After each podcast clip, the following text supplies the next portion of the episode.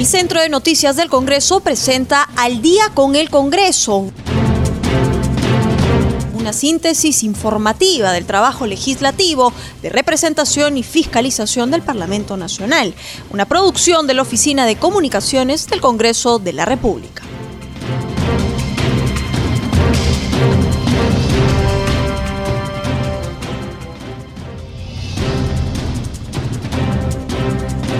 Muy buenas noches, bienvenidos al programa Al Día con el Congreso. Los saluda Rómulo Vargas y los acompañaré en esta hora informativa con las principales noticias del Parlamento Nacional. Y de inmediato nos trasladamos hasta el Congreso de la República. Estamos con nuestro colega de la multiplataforma de CNC Televisión, Francisco Pérez, para su reporte diario sobre las actividades desarrolladas en el Parlamento Nacional. Adelante, Francisco, te escuchamos. Gracias, Rómulo. ¿Qué tal? ¿Cómo estás? Buenas noches. Buenas noches a todos los amigos de CNC Radio. Hoy, lunes 22 de marzo del 2021, se inicia una nueva semana de representación, semana de representación que eh, comienza hoy hasta el próximo domingo. Esto luego del eh, anuncio también hecho desde la Oficialía Mayor a pedido de la Presidencia del Congreso de la República para que la próxima semana los congresistas puedan estar también eh, listos para su trabajo en comisiones y también para las representaciones en el Pleno del Congreso de la República, toda vez también que la próxima semana tenemos una semana corta. Recordemos que es semana con feriados por estas celebraciones, estas fechas, mejor dicho, de Semana Santa.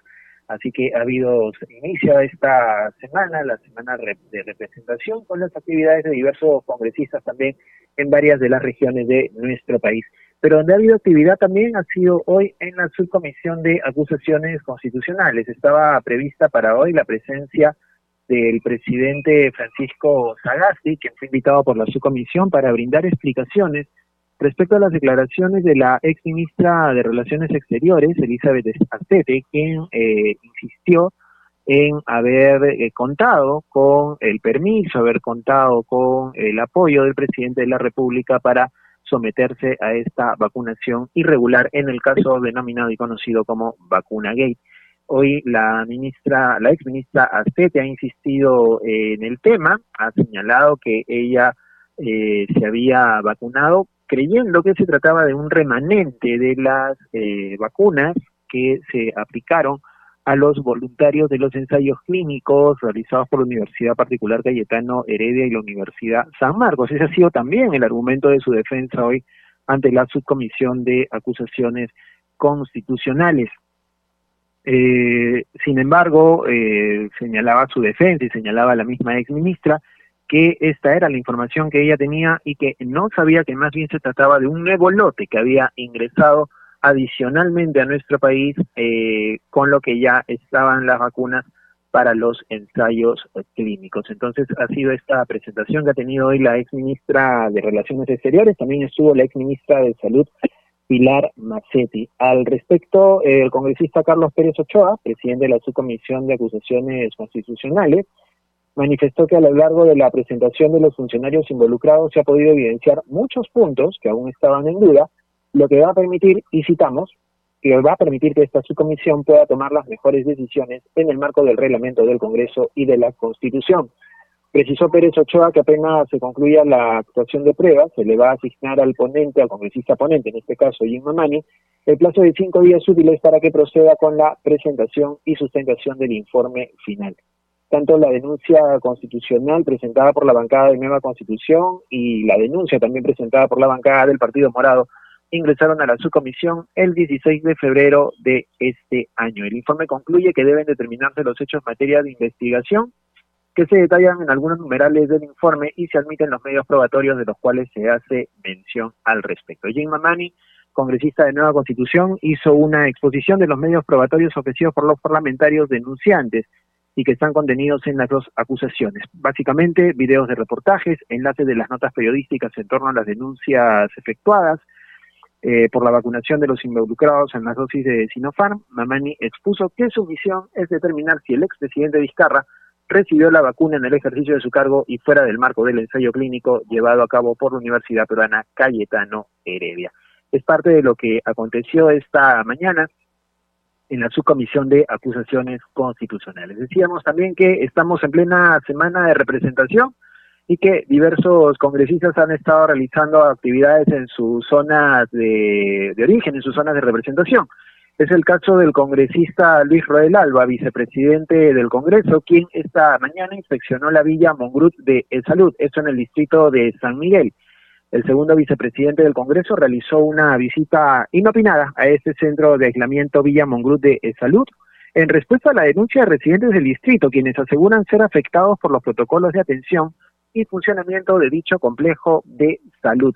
Junto al superintendente adjunto de supervisión de salud Henry Rebasa, el congresista Roel Alba llegó hasta esta zona eh, en el distrito de San Miguel, eh, donde pudo comprobar también algunas de las denuncias respecto a la aglomeración de familiares de los pacientes COVID-19 en los exteriores, lo que ha generado pues eh, la preocupación por parte de los vecinos que viven alrededor de la villa Mongrut.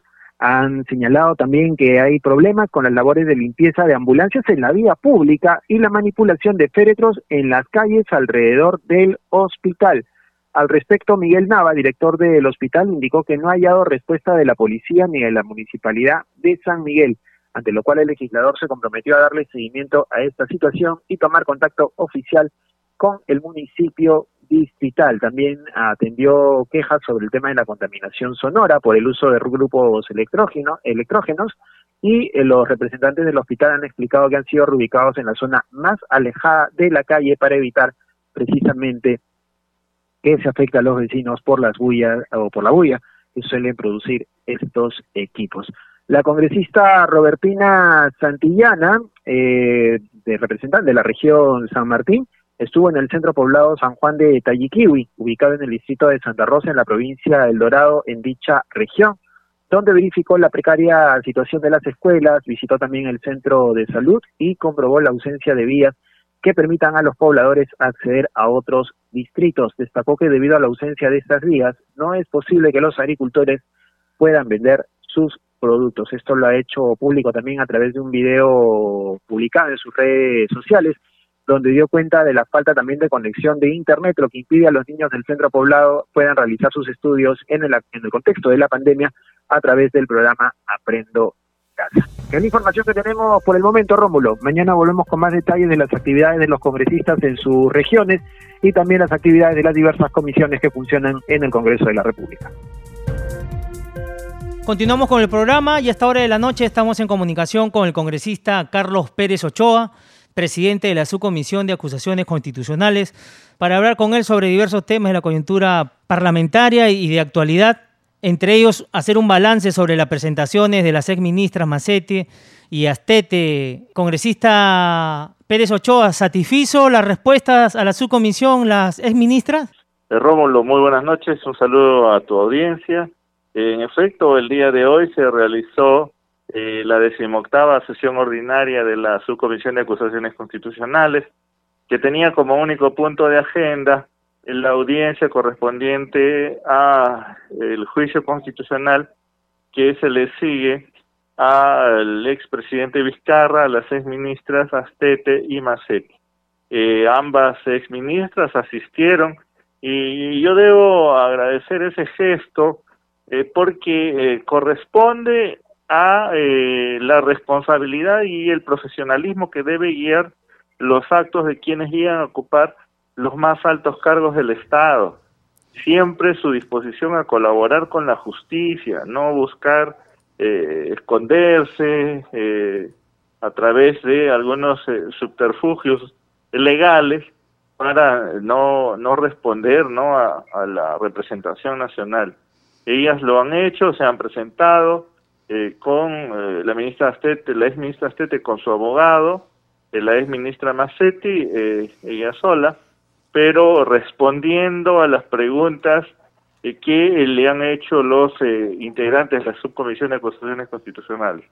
Entiendo que esto va a permitir que el congresista delegado, en este caso el congresista Jim Mamani, tenga pues todos los elementos para elaborar el informe final que corresponde a esta etapa de eh, trámite de las denuncias constitucionales.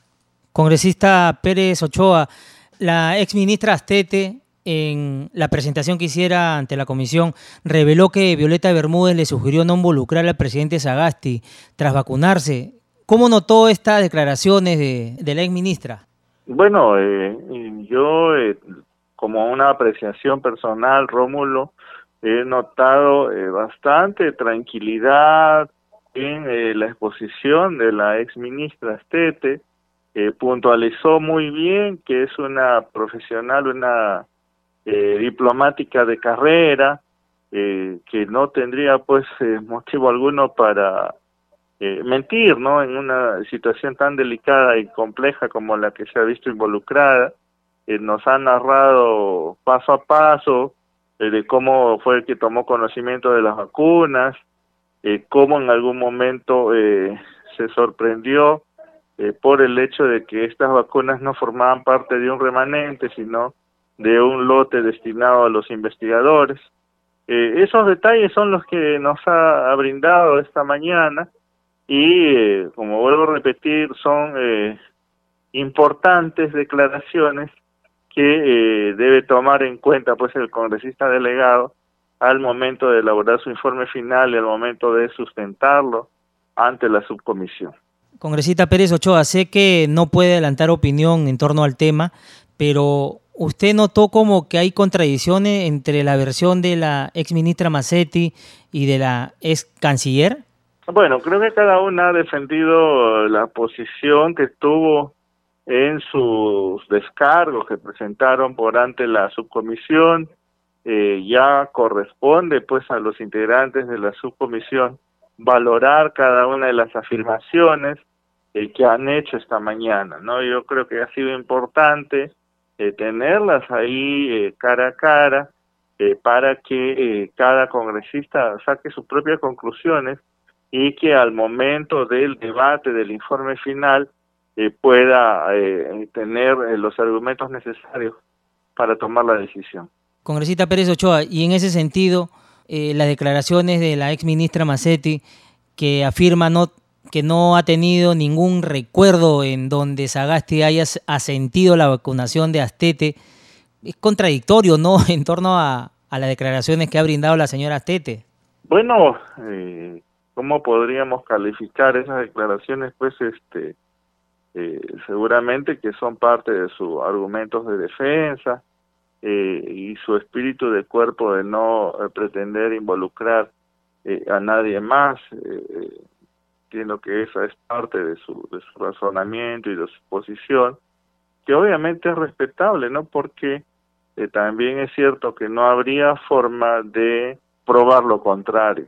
Congresista Pérez Ochoa, y en ese sentido, a la comisión, bueno, ya con estas son dos veces la que no ha ido el, presidente Vizcarra. ¿Cómo tomar esa actitud, congresista? ¿Es un desplante a, los miembros de la subcomisión?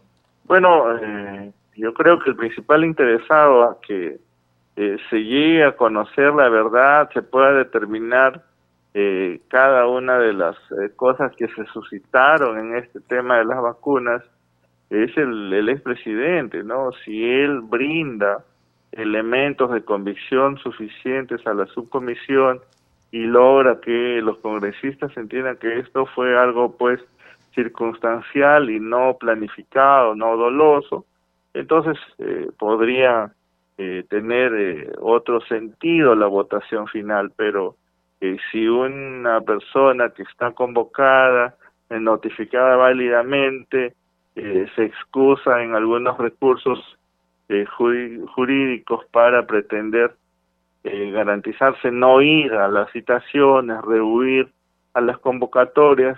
Eh, yo creo que ese mismo hecho ya genera desazón, genera incomodidad, porque no olvidemos pues que estamos ante un grupo de trabajo perteneciente a la Comisión Permanente y obviamente congresistas de la República que representan a todos los peruanos. Congresista Pérez Ochoa, ¿y cree usted que esta es una argucia del expresidente para no asistir y dilatar un poco más el trabajo que ustedes realizan?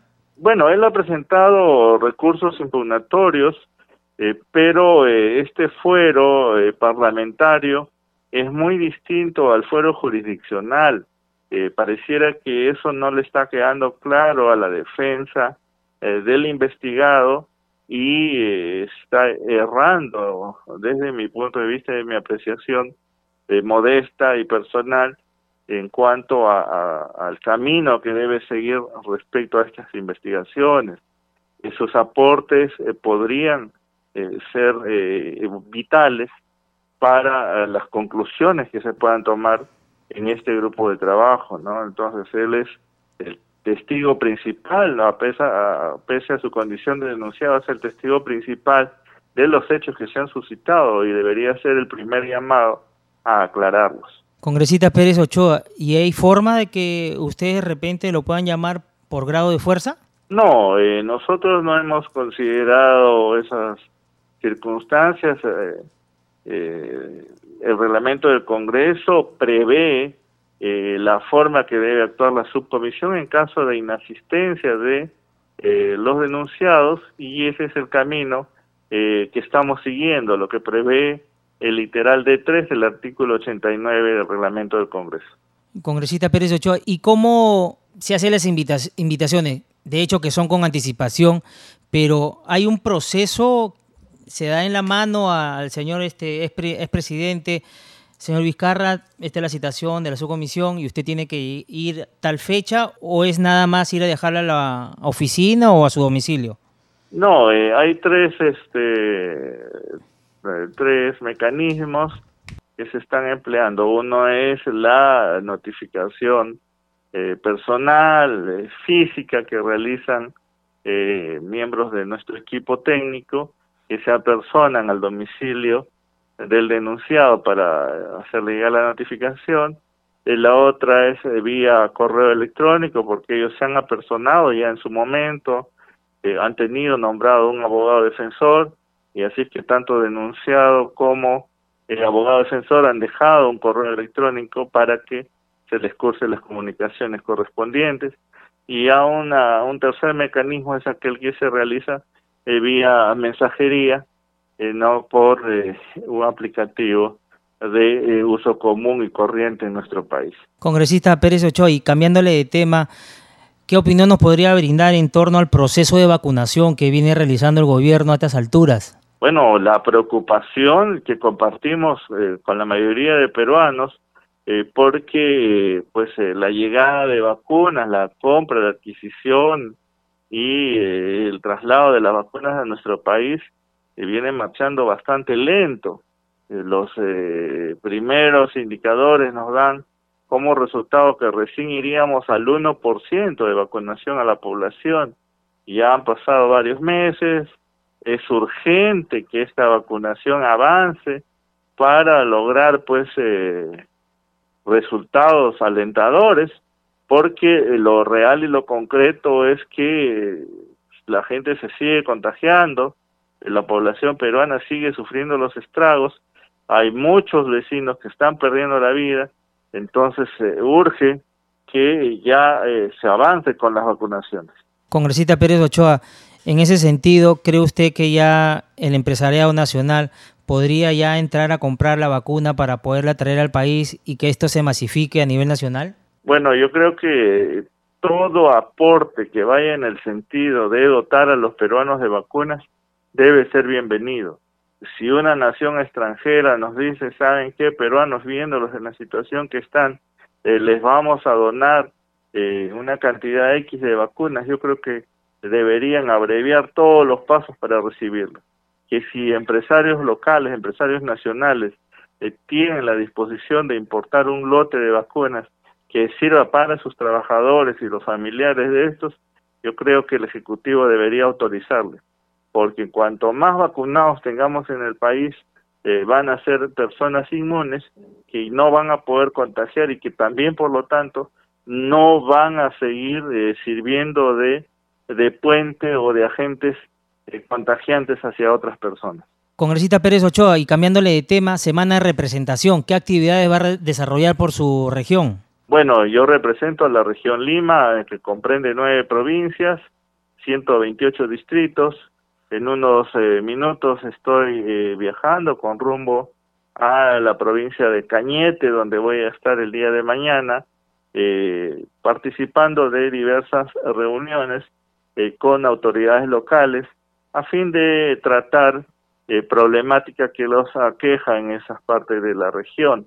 Eh, luego de eso me voy a trasladar eh, al norte chico, eh, Huacho, Barranca, eh, porque también ya el equipo ha programado una serie de trabajos con autoridades locales, con representantes de, de la población, de la sociedad civil, que requieren ser escuchados y que es parte pues de este eh, trabajo de la semana de representación, el tomar eh, contacto directo eh, con nuestros vecinos, con nuestros representados, a fin de escucharlos y también a fin de rendirles cuenta de los avances de nuestro trabajo aquí en el Congreso de la República congresista Pérez Ochoa, y en ese sentido, la sociedad civil, las autoridades, ¿qué es lo que más le solicitan a usted? Sé que hay una problemática ahorita por el tema de la COVID-19, entre otros temas, ¿cuál es el, el tema que más eh, usted frecuentemente conversa con ellos? Bueno, en los casos de Cañete y, Huacho,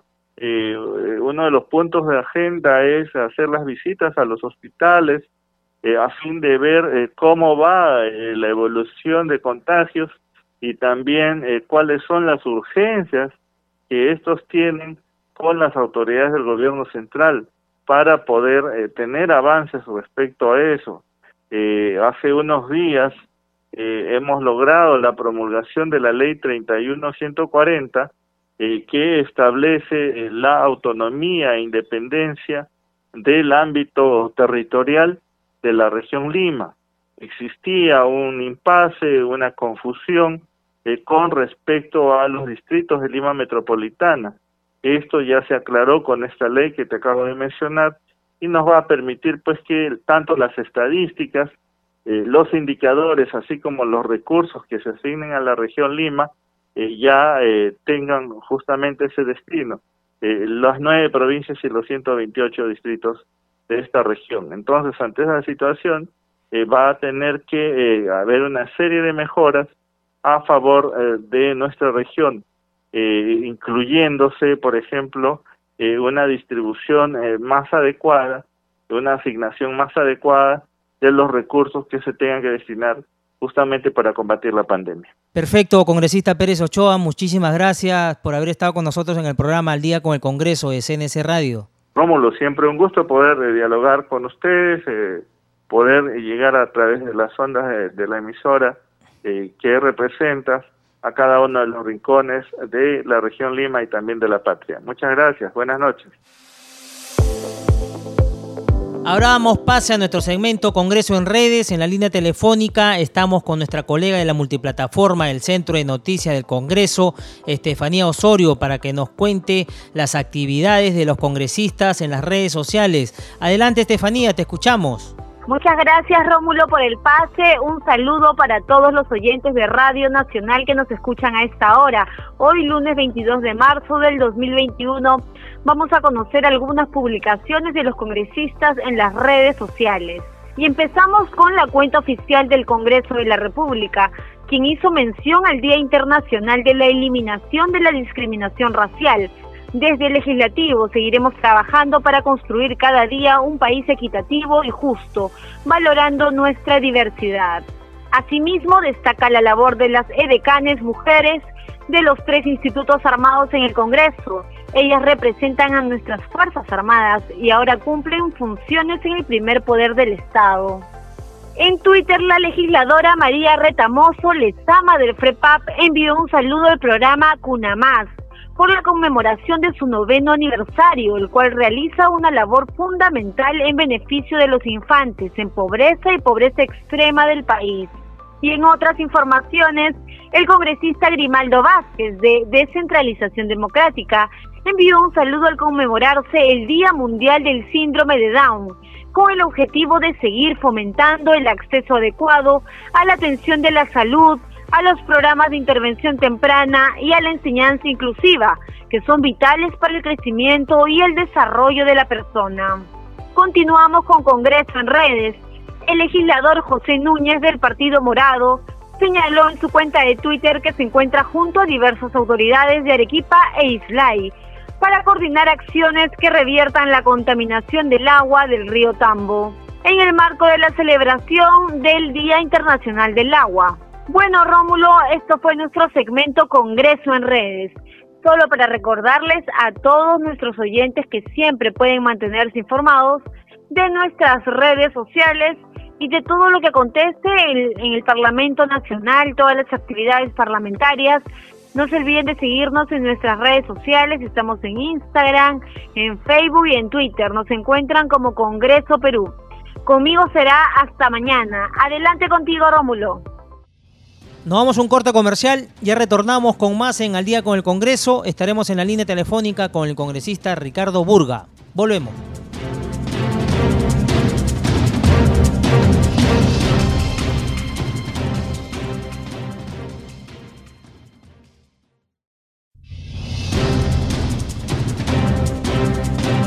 A esta hora de la noche estamos en comunicación con el congresista Ricardo Burga, integrante de la subcomisión de acusaciones constitucionales, para hablar con él sobre diversos temas de la coyuntura parlamentaria y entre ellos hacer un balance sobre las presentaciones de las ex ministras Macetti y Astete. Congresista Burga, ¿satisfizo sus respuestas a la subcomisión las ex ministras? Bueno, ante todo muy buenas noches a toda tu audiencia. Y lo personal no, no, no, no me satisfecho para nada las respuestas de los invitados del día de hoy a, su comisión de cuestiones constitucionales. Sigue manteniendo el mismo hermetismo, el mismo secretismo, sigue argumentando que el tema de vacunas es un tema de, secreto de Estado, no se quiere dar la relación del con el contrato, cuáles han sido las condiciones, cuál es el precio, tampoco tiene la relación de cuántos son los eh, el número real de que se inscribieron como voluntarios, cuántos fueron afectados, cuántas vacunas fueron otorgadas, por qué se incluyeron este, 3.200 vacunas adicionales, ¿no? Todo es pregúntale al otro, pregúntale a fulano, yo no sé, no recuerdo. Entonces, es muy poco lo que se ha podido, desde mi punto de vista, conocer. Congresista Burga, la ex ministra Macetti aseguró que no tiene ningún recuerdo, según ella, en que el presidente Sagasti le haya dado su anuencia para que la ex canciller Astete se vacunara de manera regular contra el COVID-19. Es una, como usted dice, pues no, la ex ministra Astete, sin embargo, dice lo contrario. ¿Cómo tomar estas declaraciones, congresista? Bueno, acá es una, acá lo que se está demostrando es que es una, es una este, criminal prácticamente, ¿no? Eh, la ministra Macetti parece que ahora está sufriendo Alzheimer porque no se acuerda de nada. Y además quiere responsabilidad, responsabilizar al mejor estilo de Vizcarra al Congreso de utilizar el tema de las vacunas para supuestamente, según ella, desestabilizar el proceso de vacunación. Cuando los responsables de eso es exclusivamente ella, eh, Vizcarra y todo el entorno que ha delinquido comenzando por el doctor Málaga, ¿no es cierto? Que desde mi punto de vista, y por menos cosas, ya debería estar ya con prisión preventiva. Hasta ahora no se le levanta ni el secreto bancario ni el secreto de comunicaciones. Yo no sé qué espera la Fiscalía para hacerlo. Esto demuestra además que la Fiscalía está trabajando de la mano con el vizcarrismo corrupto y vergonzante. Es el gran problema de este país. La Fiscalía no está haciendo su trabajo como debería ser. Congresista Burgo, ¿y cómo tomar las declaraciones que ha vertido la señora Astete, quien ha asegurado que la jefa del gabinete ministerial, Vileta Bermúdez, le pidió no involucrar al presidente Sagasti luego de revelar, revelarse la vacunación irregular ¿no? de altos funcionarios? Es grave, porque eso significaría que la, la primer ministra también sabía, y es más, cuando se le pregunta al ex canciller por qué no, no menciona eso en su carta, dice justamente es para proteger al presidente y no que dé desestabilización al régimen.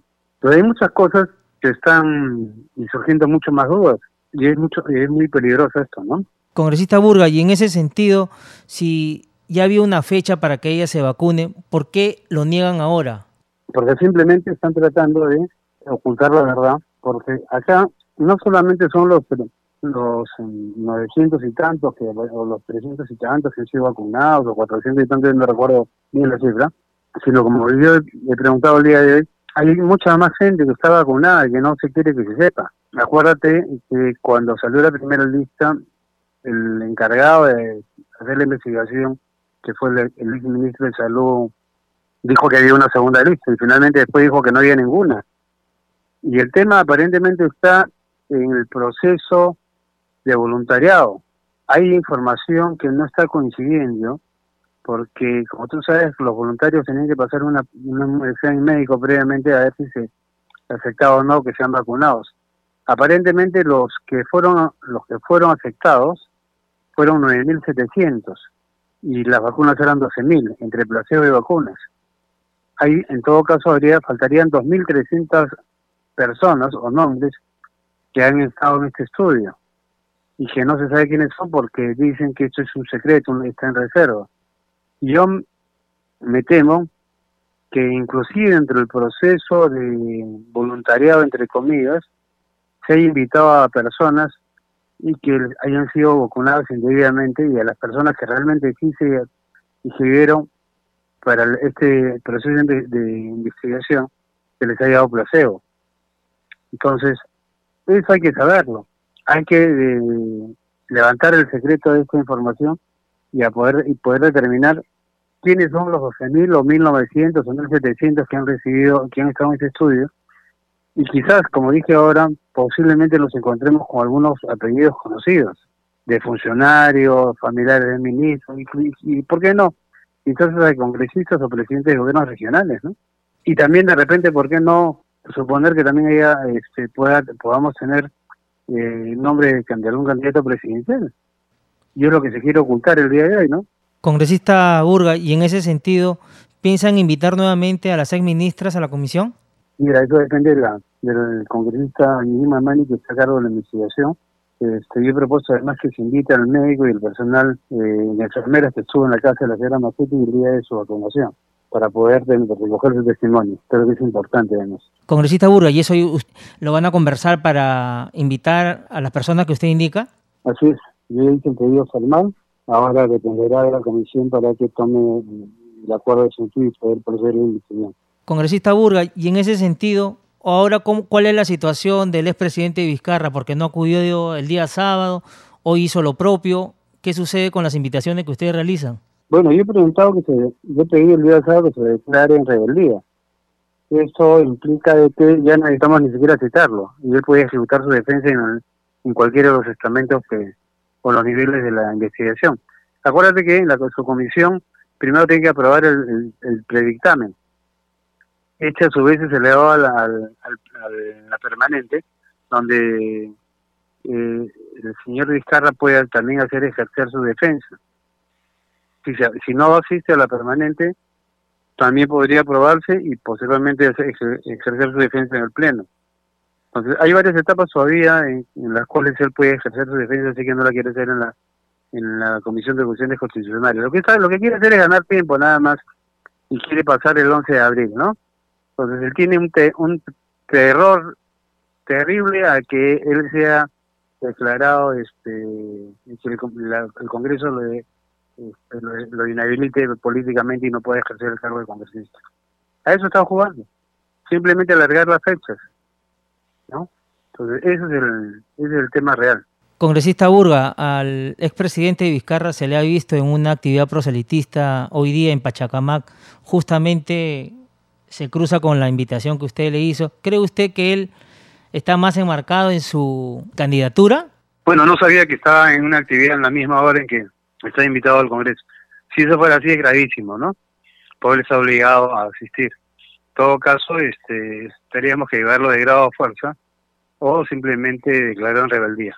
Congresista Burga, cambiándole de tema, pero en la misma línea en torno al tema de la vacuna, ¿qué balance hace usted en torno a, al proceso de vacunación que se viene dando en el país? Bueno, lamentablemente no es, no es el que nosotros hubiéramos querido, es un proceso demasiado lento. Además, el presidente Sagasti ha vuelto a manifestar que se van a reprogramar las fechas de las vacunas, lo que significa que no hay vacunas, ya no hay vacunas en el país. Las que teníamos ya se agotaron. Entonces, lo único que nos queda es rezar al, Todopoderoso, al Dios al que nosotros creamos, cualquiera sea su religión, y pedirle que nos, nos, nos coja confesados, como se dice criolamente, ¿no? Porque no hay cama no hay oxígeno, y muy posiblemente la tercera ola venga en los primeros días de abril o posteriormente a, las elecciones. Mi gran preocupación es que si los presidentes de mesa, los integrantes de que están en la mesa electoral, van a ir durante 12 horas a sentarse a correr ese riesgo que puedan ser contagiados, porque además no van a ser vacunados. Entonces, ¿quién le va a asegurar a esas personas que en caso de contagio van a tener una cama donde los puedan recibir y en caso de complicación una cama UCI? O que van a tener oxígeno suficiente en caso de ser necesario. Sea, yo creo que el, el, Partido Morado está jugando, aunque no aunque lo niegue, a que no hay elecciones. Creo que este proceso de vacunación es el mejor indicio de sabotear al, al proceso electoral. Creo que lo que está haciendo el, el gobierno es muy riesgoso. Nos ha venido engañando con las vacunas, nos sigue engañando con las vacunas y esperemos que eh, el día 11 de abril no sea el inicio de la tercera ola con el número de contagios que vamos a tener el día del proceso electoral. Dios no, Dios no lo quiera. Congresista Burga, pero el presidente Sagasti viene saliendo a los medios de comunicación indicando de que hay ya contratos hechos con diversas farmacéuticas para traer la vacuna, lo cuanto antes posible para el país. Cuando él ya se vaya va a dejar un buen número de, de vacunas acá en el Perú. Mira, saquemos cifras, es fácil. Estamos día 22 de, estamos a 8 días del término de marzo. Nos faltan 19 días para el proceso electoral. ¿Crees que vamos a poder vacunar en 19 días a todos los integrantes de mesa? ¿Con qué vacunas si no han llegado? Ese es el riesgo que yo veo para el proceso electoral. Yo no creo que por 120 soles la gente arriesgue su vida nos han engañado, el, señor Vizcarra y el Partido Morado nos ha venido engañando sistemáticamente este, y reiterada, reiteradamente por el tema de vacunas. La realidad es que no tenemos vacunas y es lamentable. Yo hubiera querido que el país ya por lo menos hubiera tenido un millón de vacunados. ¿Y usted es de la idea de que el empresariado ya entre a tallar en este tema para poder traer la vacuna lo cuanto antes posible al Perú? Hace rato el, el privado debió haber ingresado. Es más, uno de los acuerdos entre el Ministerio de Transporte y Comunicaciones y el gremio de transportistas es que el Ministerio le iba a proporcionar vacunas al sector de transportes para que vacunen a todos los choferes y ayudantes. ¿Cuándo va a hacer eso? ¿Por qué no autorizan a los empresarios de transportes a que compren sus vacunas y vacunen? Eso trae por, por consiguiente dos beneficios. Va a acelerarse el proceso de vacunación y segundo va a haber un ahorro para el Estado peruano, porque son los empresarios porque hoy día la compra de vacunas no es un negocio, es una inversión. ¿Y por qué lo digo? Porque hoy día las empresas están trabajando eh, vía remota, no están trabajando en vía presencial. Si tuvieran los empresarios vacunados su personal, podrán trabajar en, forma presencial y comenzar a producir más. ¿No es cierto? Esto va a comenzar a, a generar nuevos, la, la maquinaria de reactivación económica y después comenzaremos eh, con, más gremios. Pero eso es absurdo lo que está, lo que está haciendo, eh, absurdo y irresponsable lo que está haciendo el Partido Morado, de negar que los empresarios puedan traer las vacunas al país. Porque más esta vacuna va a ser recurrente. No es que nos vacunamos hoy día y nos olvidemos del, del COVID-19. Esto va a ser como la vacuna contra la neumonía, que es el neumococo que hay que vacunarse todos los años. Entonces, ¿por qué no aperturar el mismo sistema que con la vacuna de neumonía. Tú puedes optar por dos caminos, o te vas a la posta médica de tu distrito, donde te vacunan gratuitamente, o te vas a una, a una clínica y pagas por la vacuna que tú quieras. ¿No es cierto? Entonces, y en crisis, mira, nosotros somos 34 millones de peruanos y tenemos que vacunar a 24 millones. ¿Cuántas vacunas tenemos? ¿Para cuántas personas? Para medio millón de personas. Chile ya vacunó casi a 3 millones de personas. Y encima no tenemos ni oxígeno ni cama sucia. Y el ministro de Economía que decir que no hay plata. Entonces la situación se agrava mucho más. El mismo ministro que dijo que creía que no era una segunda ola, sino simplemente un rebote. Y por eso también demoramos en girar los cheques para pagar las vacunas. Congresista Burga, complicada situación la que está enfrentando nuestro país con el tema de la COVID-19 Esperemos que se solucione pronto las conversaciones para que el empresariado pueda traer ya la vacuna a nuestro país y en algo también aliviar ¿no? a, la gente que de verdad, como usted bien indica, se nos vienen meses difíciles, bien complicados, ¿no? Así es. Estamos a 19 días de las elecciones y no tenemos vacuna. ¿Dice responsabilidad de quién? No, del Congreso. del Ejecutivo y del anterior gobierno, que a Dios gracias lo, pudimos vacar, porque si no hubiéramos vacado a ese delincuente y genocida de Vizcarra, no se hubiera sabido nada del proceso de vacunas, se hubiera mantenido todo oculto, dice la verdad. Perfecto, congresista Burga, muchísimas gracias por haber estado con nosotros en el programa Al Día con el Congreso de CNC Radio. Gracias a ustedes y muy buenas noches con todos. A esta hora de la noche estamos en la línea telefónica con el congresista Rubén Ramos, integrante de la Comisión Vacuna Gay, representante de UPP por la región Puno. Vamos a hablar con él diversos temas de la coyuntura parlamentaria, entre ellos hacer un balance de las presentaciones que ha realizado las exministras Macetti y Astete en la subcomisión de acusaciones constitucionales. ¿Qué balance podríamos hacer, congresista Ramos? Muy buenas noches a toda la audiencia y a Rómulo a usted. Efectivamente, pues eh, no, no es sorpresa, la, la política es muy eh, dinámica en nuestro país, en el Congreso, lo que está pasando diario los uh, miles de pero, millones de peruanos, eh, a través del medio de comunicación, este se, se entera. Efectivamente, en esta labor, el día de hoy, por ejemplo, tuvimos en la mañana, a las 8 de la mañana, eh, ha sido la sesión de la subcomisión de acusaciones constitucionales, justamente era una audiencia de la acusación constitucional de dos mociones que en los meses, en las semanas anteriores se había presentado al pleno y que había pasado a la subcomisión para que pueda deslindar según el reglamento del Congreso.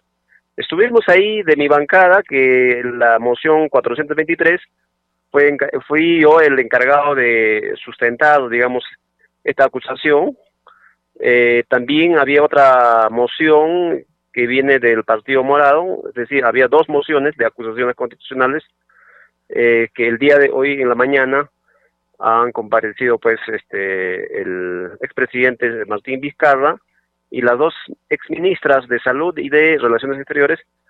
Bueno, en el balance, eh, como siempre, no sé, eh, los analistas podrían comentar, el señor Vizcarra pues no ha asistido, ¿no? creo que ha presentado algunas documentaciones de eh, quejándose del debido proceso.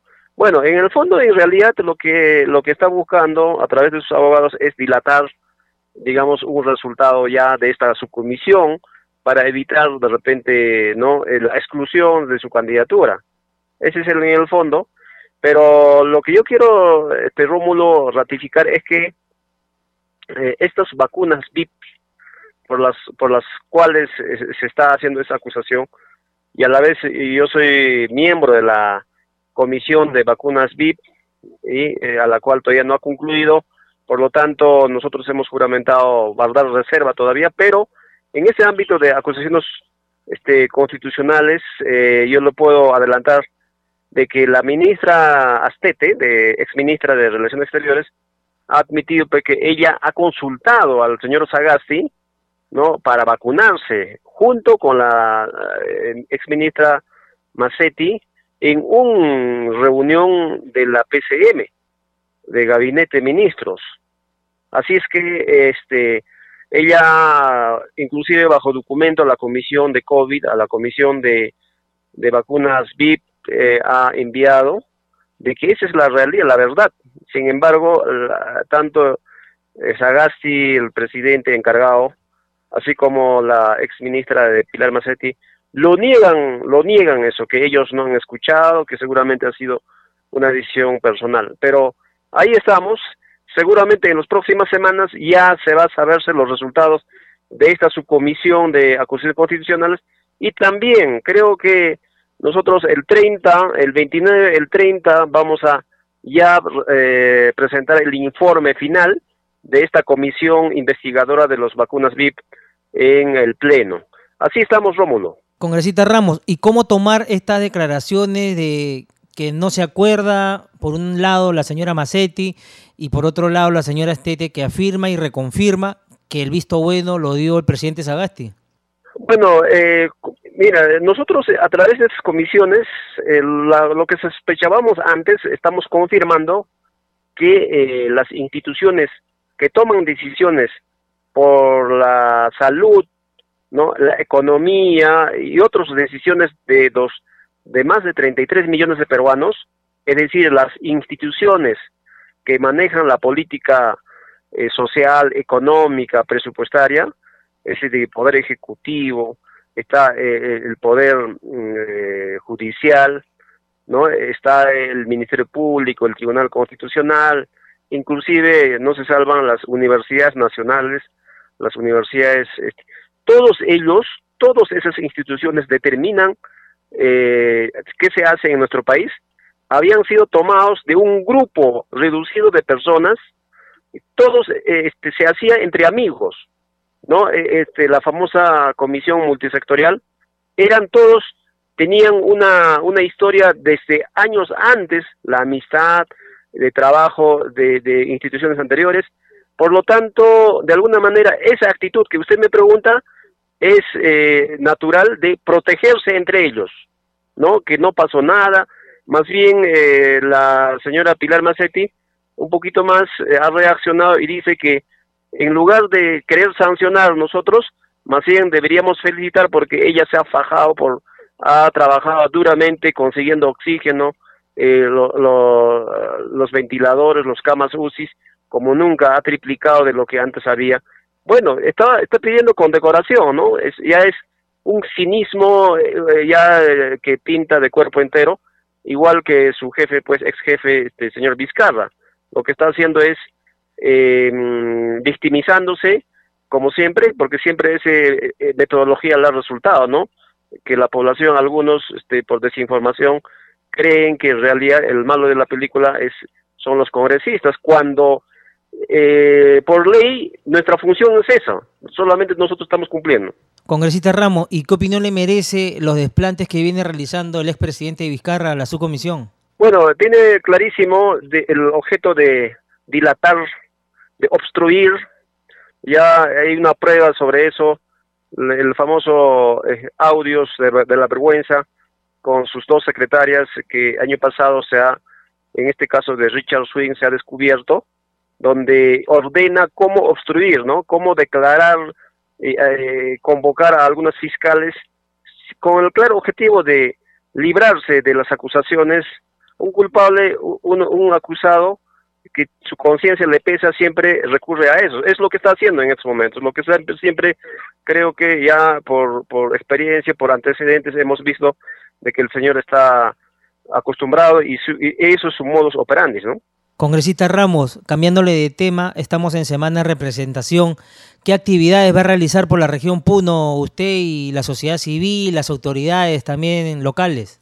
Sí, el día de hoy, más tarde, tenemos acá eh, hay un serio problema educativo. La Universidad Andina Néstor Cáceres Velázquez, que eh, fue denegado su licenciamiento, que eh, acogía más de 30.000 estudiantes. Esos 30.000 estudiantes están a la intemperie, ¿no? De alguna manera, eh, hoy día voy a reunirme ya con algunos resultados o propuestas que yo entablé con el ministro de Educación y con el superintendente del de la SUNEDO, en el sentido de favorecer, ayudar a los estudiantes, no a los dueños, ¿ah? no a los promotores de las universidades que en cierta medida ellos también han, tienen la responsabilidad en complicidad con el gobierno, ¿no? De eh, mercantilizar pues, la, la, educación. Pero los damnificados, los estudiantes y los padres de familias son víctimas de esto. De alguna manera, nosotros debemos este, entablar. Hoy tengo una reunión el día de mañana también eh, tenemos eh, este problema de el proyecto Vilavilani en la zona aymara de Ilave, que hay un conflicto entre el gobierno regional de Tacna y el gobierno regional de Puno de trasvase. El proyecto consiste en el trasvase de las zonas altoandinas de Puno hacia la costa de, de Tacna eh, para la minería, ¿no? ese es algo, un conflicto social, yo voy a estar ahí.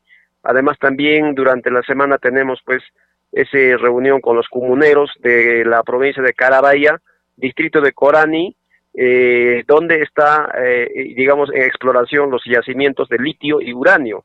Es un tema muy, muy sensible y también están manejando muchos candidatos en sentido político, ¿no? Cuando la información real que manejan los comuneros y la empresa es distinta. esos, entre otros, eh, Rómulo, esta semana vamos a, en la región de Puno, cumplir este, las reuniones y la representación que eh, nos pues, encarga nuestras funciones. Perfecto, congresista Ramos, vamos a seguir de cerca la labor que usted realiza en su región y vamos a estar en comunicación más adelante con usted. Muchísimas gracias por haber atendido nuestra llamada a CNC Radio del Congreso y Radio Nacional. Muy amable. Muy amable a usted, Rómulo. Muy buenas noches. Ya no hay tiempo para más, solo para recordarles que nuestro horario en Nacional es a partir de las 7 de la noche. Con nosotros será hasta el día de mañana. Muy buenas noches.